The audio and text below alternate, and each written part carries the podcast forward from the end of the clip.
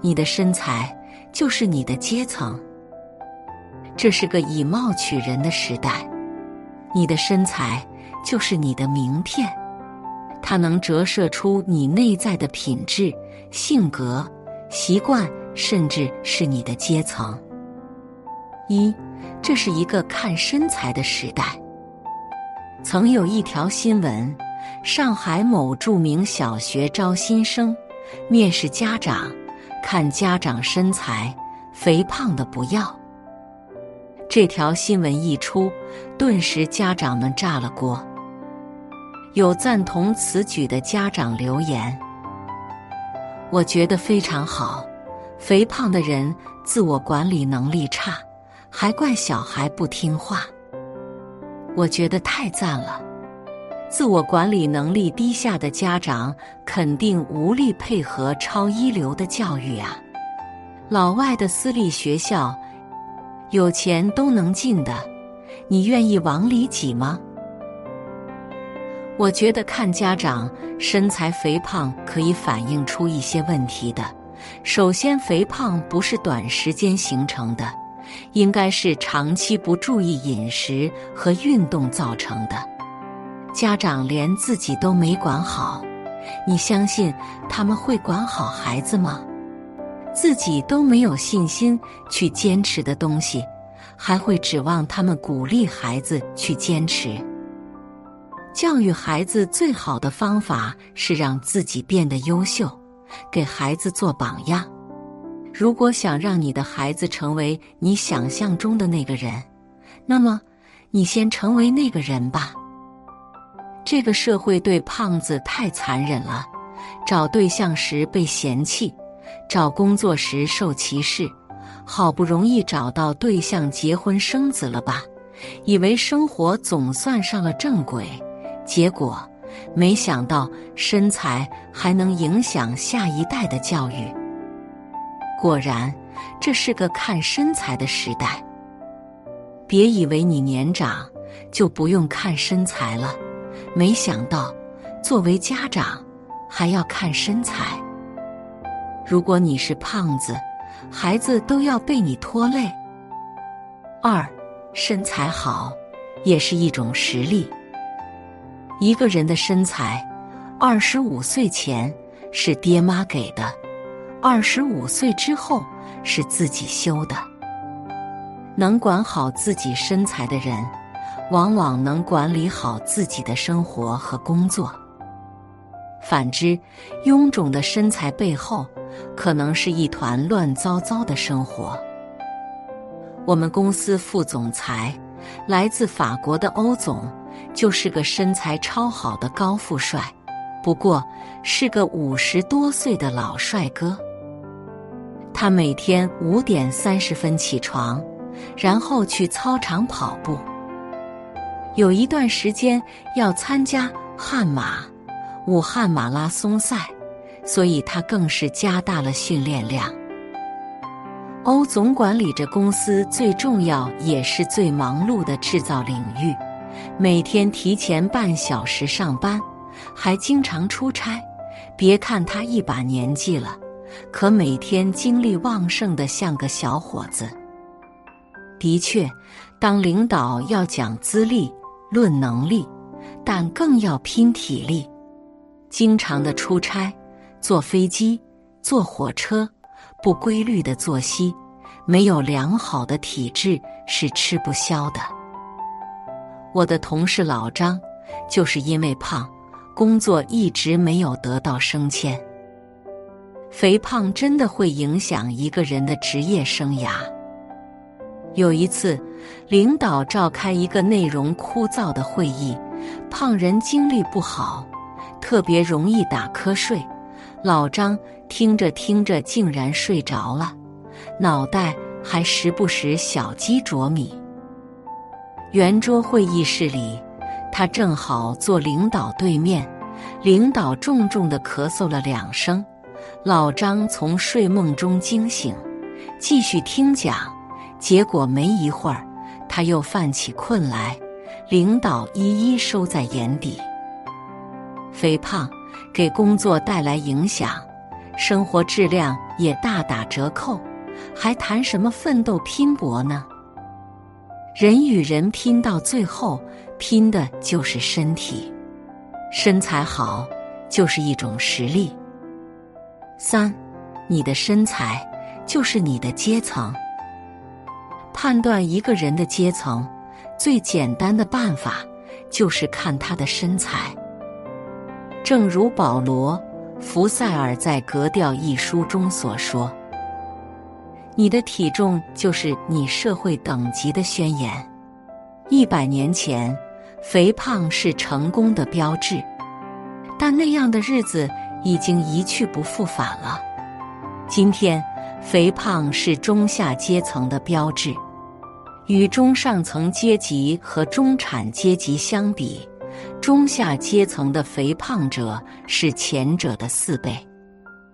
CCL 领导力调研也表明，财富五百强公司的首席执行官中找不到一个体重超标的人。想想也是，那些受过良好教育、有强烈进取心、努力奋斗、事业有成的人，像奥巴马、马云、李彦宏、俞敏洪。大多都是身材匀称、温文尔雅的人，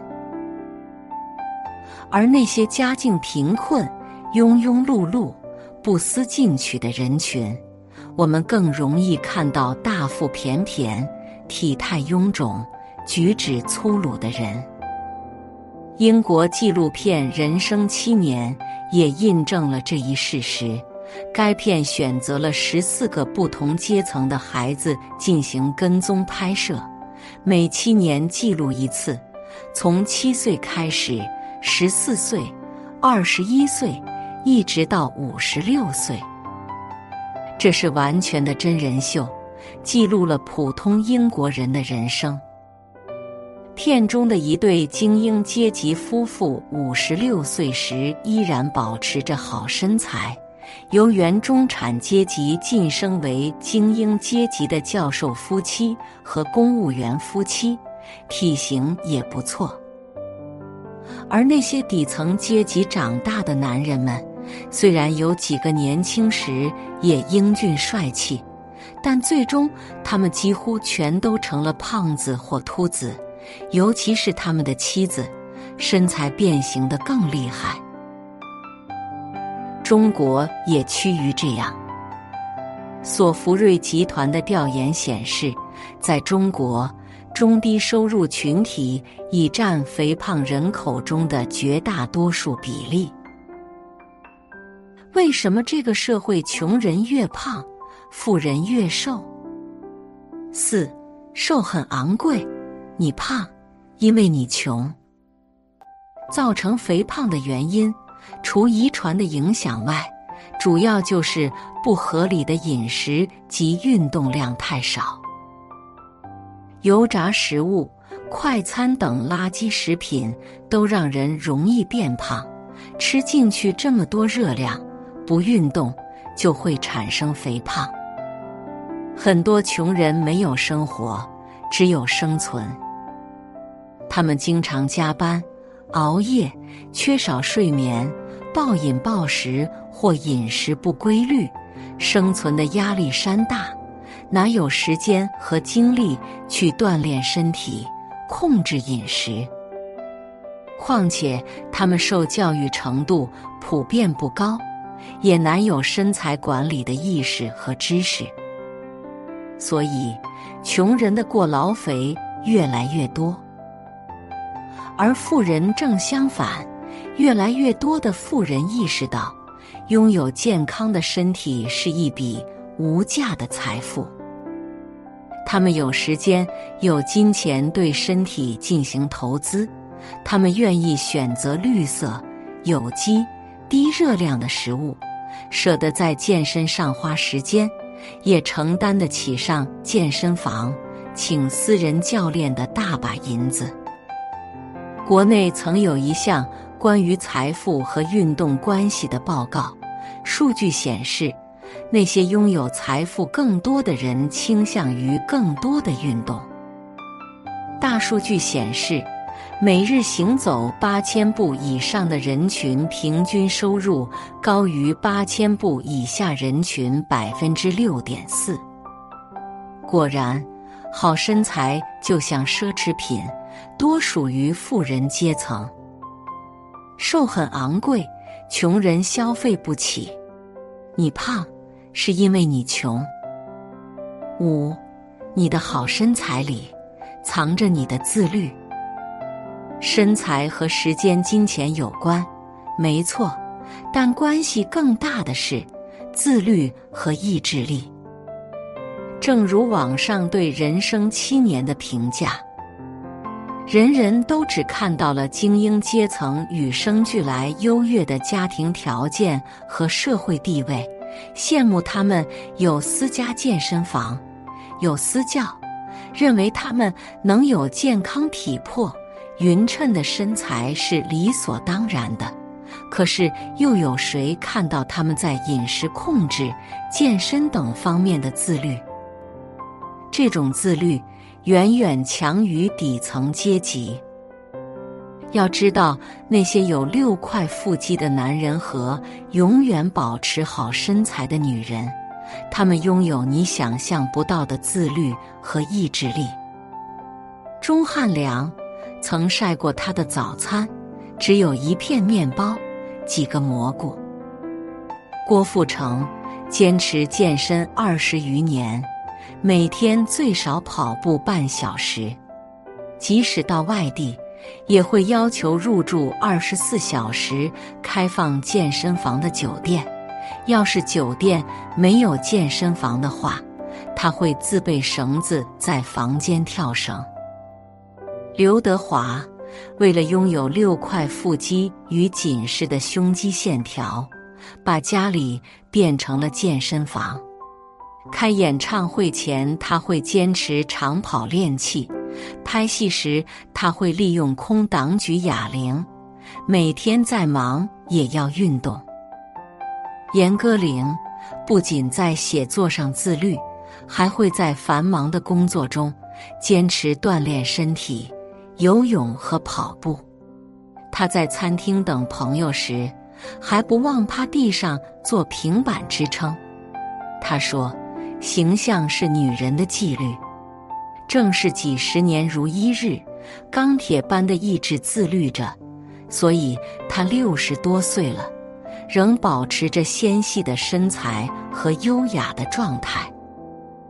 人人都知道管住嘴、迈开腿的道理，可又有几人能像他们这样做到呢？好身材是奋斗出来的，不是一朝一夕。不是时断时续，不是一天的热情。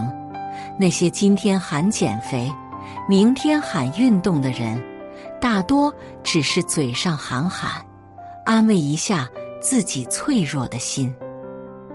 每一个胖子都有颗易碎的心，一个怨天尤人、抱怨喝凉水都长肉的人，怎能看到好身材的背后是满满的自律？与坚持，如果连减肥都做不到，还谈什么优秀？如果连身材都控制不了，还说什么掌控人生？只有自律的人，才能抵制住诱惑，克服惰性，说到做到，日复一日的坚持。在这个阶层逐渐固化、上升通道越来越窄的今天。也只有这样的人，才有可能跨越阶层，逆袭到更高的阶层。你的好身材里藏着你的自律，而自律能改变你的人生。三岛由纪夫说：“人生只有这么一回，为何不多加珍惜短暂无常的身躯，予以锻炼雕琢呢？”愿你努力奋斗。精心雕琢出一副好身材。你跑过的每一步路，洒下的每一滴汗水，付出的每一分努力，都会让你功不唐捐。